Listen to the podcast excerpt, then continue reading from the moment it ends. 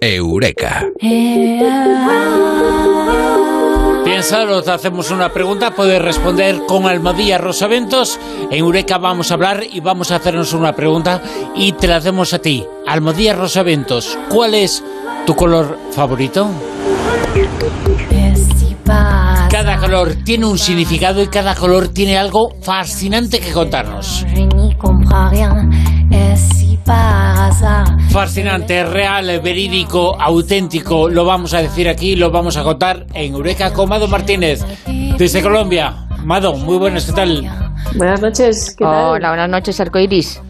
Un, color, un país colorido, además, Colombia. El otro día vi Exacto, mi primer sí, colibrí. sí, sí. ¿Ah, sí? ¿Ah, sí? Fue una pasada. Nunca había visto uno. Sí, sí. Qué Y además era chiquitín, pequeñito ese. Digo, yo me los esperaba más grandes. Dice, no, es que hay muchas clases. Digo, ah, vale. ¿Y, y cuál es eh, tu color favorito estando en un país eh, en donde además enseguida pensamos en colores? eh, pensamos en el azul, pensamos en el amarillo, pensamos en el rojo. Colombia es uno de esos eh, países que representa el color y seguramente porque tiene mucho que ver ese color con lo cálido, con lo alegre, con lo sonriente. Colombia parece así, Colombia traslada la idea de color. y encima es el país con más biodiversidad del planeta. Ah, ¿Cuál es vuestro color favorito? El mío, el turquesa. El turquesa, o sea, el azul. ¿Y el tuyo, Bruno? Eh, eh, el negro, evidentemente. El negro. El negro, Ah. el negro para vestir, el negro, el negro para, para, Para vestir. vestir. Y para ver, para mirar, pues el azul. Azul. Eh, El mío también, el azul. Bueno, es que el azul es el color favorito de casi todo el mundo. Eso Mm. Sí, es lo que es dicen verdad. las estadísticas. Sí. que es el color, que, vamos, favorito de todo el mundo. Claro, yo el mío O es sea, el, el no- ver- el verde azulado. O sea, nos estás para- diciendo poco originales, ¿eh? Somos así, somos Sí. así, ¿qué se le va a hacer? Bueno, pues hay cosas eh, curiosísimas con el color.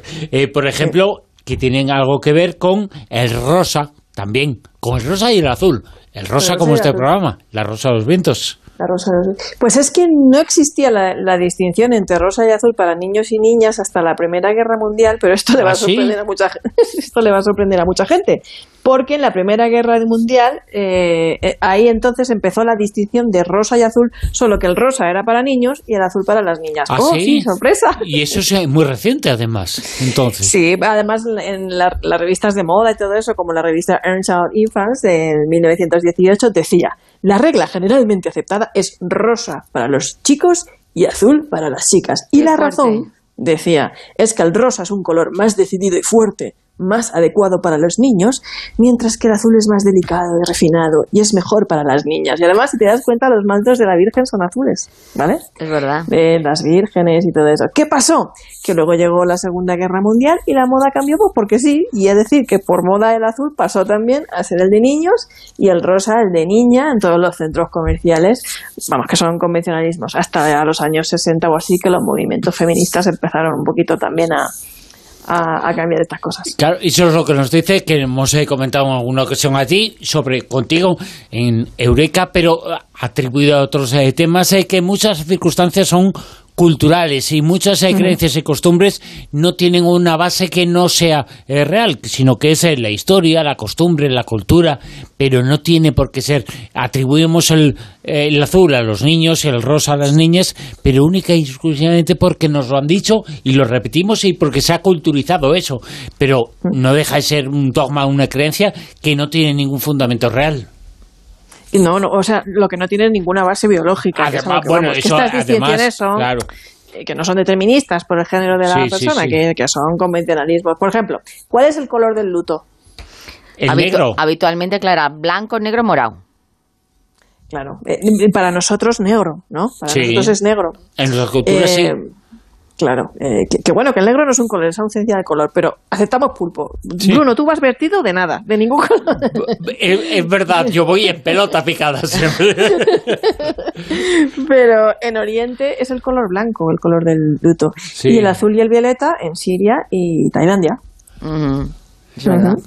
Fíjate, Y, eso es lo que nos muestra que es eh, cultural. Insistimos, repetimos, Almodía Rosaventos, que la gente responda cuál es eh, tu color favorito y seguramente, seguramente un porcentaje muy elevado pensará lo mismo. Bueno, aquí en España acordaros que tradicionalmente Incluso había una película que creo que era de, de, de Summers, en la que eh, una pobre no se podía casar porque se le iban muriendo familiares y se tenía que tirar no sé cuantísimos años de luto y cuando volvía allá, que se suponía que no sé si me acuerdo, eran dos o tres años, cuando ya terminaba el luto resulta que se moría otro familiar y al final iba pasando, que es que tradicionalmente, antiguamente, era, era tremendo ¿eh? esto. El luto se tenía que guardar, eso era una cosa muy seria. Yo me acuerdo mi abuela con el tema del luto, eh, eh, y, bueno, y ni salir a la calle las primeras semanas. Sí, sí, es verdad, tremendo lo que ha pasado. Por cierto, hemos hablado del negro, en nuestra cultura está asociado al luto, sin embargo, siempre pensamos en el blanco como el color de la paz. La bandera de la paz es bandera blanca. ¿Por qué? Sí, pues porque había que sacar una bandera cuando uno quería rendirse y antes no había muchas florituras, ni colorines, ni se... vamos, que estaban en la guerra como para echar dientes. Y la más, la, tela más fácil de conseguir era la blanca. Mm. Y por eso esa es la razón que hizo que la bandera de la paz fuera blanca. Sí, esa es la por razón. Por cierto, en este caso sí hay una diferencia biológica entre hombres y mujeres. Eh, las mujeres, eh, por la razón que nos vas a contar, ven más colores. Pues es que los seres humanos tenemos una visión en la actualidad trico, eh, tricromática. Entonces, es decir, eh, rojo, verde y azul es el espectro, ¿no? Eh, es lo único que vemos. Luego en el cerebro se produce la percepción completa. Pero las mujeres, concretamente, con una visión tetracrómica, hay mujeres que tienen esta visión, ven 100 veces más colores que los seres humanos así de normal lo tiene el 1% de la población, un 18% de las mujeres, más o menos se calcula, diríamos que son mujeres con una visión superhumana. Entonces, esto se descubrió además por una profesora que se llamaba Concheta Antico, que llevaba a sus alumnos al parque para darles lecciones de arte y pintura y esas cosas, y ella solía decirles ahí a los alumnos, eh, ¿veis qué bonito ese rosado que reduce a través de la roca? ¿Veis ese rojo verde en esa hoja y tal? ¿no? Y, y ellos asentían por cortesía, ¿vale? Le daban la razón como a los locos. Pero años más tarde se dio cuenta de que esos colores que ella veía tan vividamente eran invisibles para ellos. Y ahí es cuando se, se descubrió que pasaba esto con algunas mujeres. Claro, yo, por ejemplo, cuando coincido a lo mejor, pues eh, que digo, mira, esto es color berenjena. Y mi hijo me dice, granate. Digo, sí, pero no. Este, este es color remolacha, mm, granate. Sí, pero no. sí, también vemos un espectro más, más, más, más espectros en el rojo que los hombres. ¿Ah, sí? Sí, sí. Y, además, tiene una asociación cultural muy importante, el rojo. El rojo es pasión, el rojo es amor, el rojo es sexo. El rojo lo atribuimos a lo, a lo poderoso y fuerte, a los sentimientos intensos. Además que hicimos un eureka muy interesante sobre el color rojo una vez, que la gente haga ahí búsquedas en el, en el, en el podcast de, histórico de, del eureka, porque, porque ahí nos dimos cuenta de que el color rojo... Eh, nos hace sentir más atractivos, nos sube la autoestima, pero también nos hace más atractivos a los ojos de los demás y también nos da una ventaja competitiva a nivel deportivo. Los que van de rojos frente a, frente a los rivales que van de otros colores ganan más. Qué gracia. Y, sí, sí. y si además eh, vas a jugar al ajedrez y tú vas de rojo, desconciertas al contrario. ¿Ah, también, cognitiva. Sí, sí, lo confundes un poco ahí. Y el torito se pone bravo. Eh, pues fíjate, te voy a dar eh, una explicación que leí yo en su momento eh, con referencia a lo de que las mujeres veían más colores y era una, una referencia antropológica que decían que por lo visto en la prehistoria pues como que la mujer, la que iba menos a cazar, ¿no? que también iban varias a cazar, pues que tenía más matices a la hora o tenía más tiempo de ver las flores, de ver los colores de las flores o que se fijaba o que se observaba más, como que tenemos eh, genéticamente más preparada desde hace muchísimos siglos esa visión. Tú fíjate, es una de las cosas que dan de explicación, que puede ser o no. Es un tema genético, la verdad es que tiene que ver con, con tema genético, de la misma manera que en la prehistoria, además, eh, nuestros ancestros, ancestros, ancestros eh, tenían visión ultravioleta, es decir, podía ver en la oscuridad. Luego, con el tiempo, fue tendiendo hacia el espectro azul y posteriormente, hace 30 millones de años, hacia el verde y el rojo. Pero todavía hay hombres que no ven, no distinguen entre el verde y el rojo. Y esto es precisamente debido a que han heredado esa antigua mutación de los, de los ancestros. Y vemos en diferente los seres humanos eh, que somos animales, eh, pero a otros animales, a los perros o a los gatos porque siempre se ha dicho de los perros, ven en blanco y negro. ¿Eso es verdad? Pues más o menos, sí, es verdad. No vemos lo mismo que los animales. Algunas especies marinas ven incluso más allá del espectro ultravioleta, ¿no? O sea, es que es increíble. Y los meninos, los conejos, los, las ratas, los perros, pues ven más que nada grises, azules, amarillos. Y las abejas y las mariposas ven patrones ultravioletas que nosotros no vemos. Y son ciegas para el color rojo, no lo ven. Ah. Hay fotos en internet, además, imitando, emulando el modo en el que las abejas ven las flores. Y tengo que decir que es una cosa preciosa, como ven las flores. Preciosa y curiosa. Curiosísima está también eh, la información que nos has pasado, que nos decías. Preguntadme, porque es una cosa muy interesante, ¿por qué el chocolate que nos gusta a todos sabe mejor, mucho mejor, si es en una taza naranja? ¿Qué, Mira, pues es estudios. eso? ¿Subjetivo o objetivo? Estudios. Estudios que hay de la Universidad Politécnica de Valencia que dicen que el chocolate sabe mejor si te lo tomas en una taza naranja. Todo esto tiene que ver con la psicología de los colores, estas, estas cosas como esta del, chocolate en taza naranja. Que si queréis un día vamos a hacer un eureka especial sobre la psicología de los colores porque es alucinante.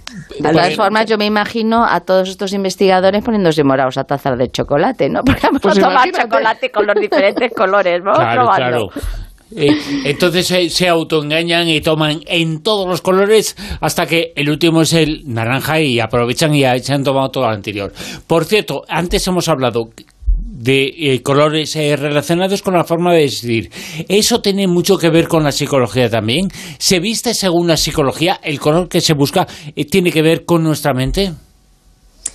Claro, tiene que ver con, eh, también es algo cultural, pero también tiene que ver con, con, tus preferencias, ¿no? Y además y el estado eh, anímico también un poco también, ¿no? En el día. Sí, sí, sí. Hay personas eh, que a lo mejor se están tristes, que les da por vestir más colores más oscuros o cosas así de ese tipo. La cuestión es que dime de qué color vistes y te diré cómo me caes, ¿no? La primera impresión, ¿Ah, porque Sí, sí, además de que sabemos que la primera impresión se produce en los primeros 30 minutos de conocer a una persona, ya te has formado una idea, alrededor del 60, de la persona. Sí, pero alrededor del 60 o 90% de esa impresión tiene que ver con lo que vestimos, con el ¿Ah, color que vestimos, sí, y varía de una cultura a otra, varía de un interlocutor a otro, pero también depende del encuentro, ¿no? Por ejemplo, hay, hay, colores más apropiados y recomendados dependiendo de si es de tipo profesional, romántico, si queremos mostrarnos agresivos, profesionales, cándidos, suaves, ¿no? Cuando quieras eh, ir a una reunión, una cita en la que no quieras parecer agresivo y quieras parecer así como inocente, cándido y tal, vístete de tonos pastel, rosa, cosas así. Cuando quieras mm, eh, dar la impresión de que eres poderoso, que eres el jefe, vístete de negro, ¿no? También es como soy poderoso, soy atractivo, soy eh, es un color muy muy apropiado también para una primera cita una reunión profesional. O si quieres parecer agresivo, tienes que rojo, ¿no? Hay, hay, todo un mundo alrededor del tema de los colores y la vestimenta. Y si quieres chafar la reunión, vístete de amarillo. Eh, sí, mira, oye, pues los bebés lloran más en las, en, ¿Ah, las, en las habitaciones de color amarillo. Sí, es un color que los seres humanos nos cuesta asimilarlo y, y que promueve la discusión, la, ¿sabes? No, no, una reunión en una habitación amarilla, no, no, ahí no se pacta la paz. Hemos eh, contado esta noche aquí contigo, Mado Martínez, en Eureka. Hemos eh, contado cosas eh, muy interesantes y curiosas sobre el mundo de los colores. Mado, hasta mañana. Un abrazo. Hasta mañana.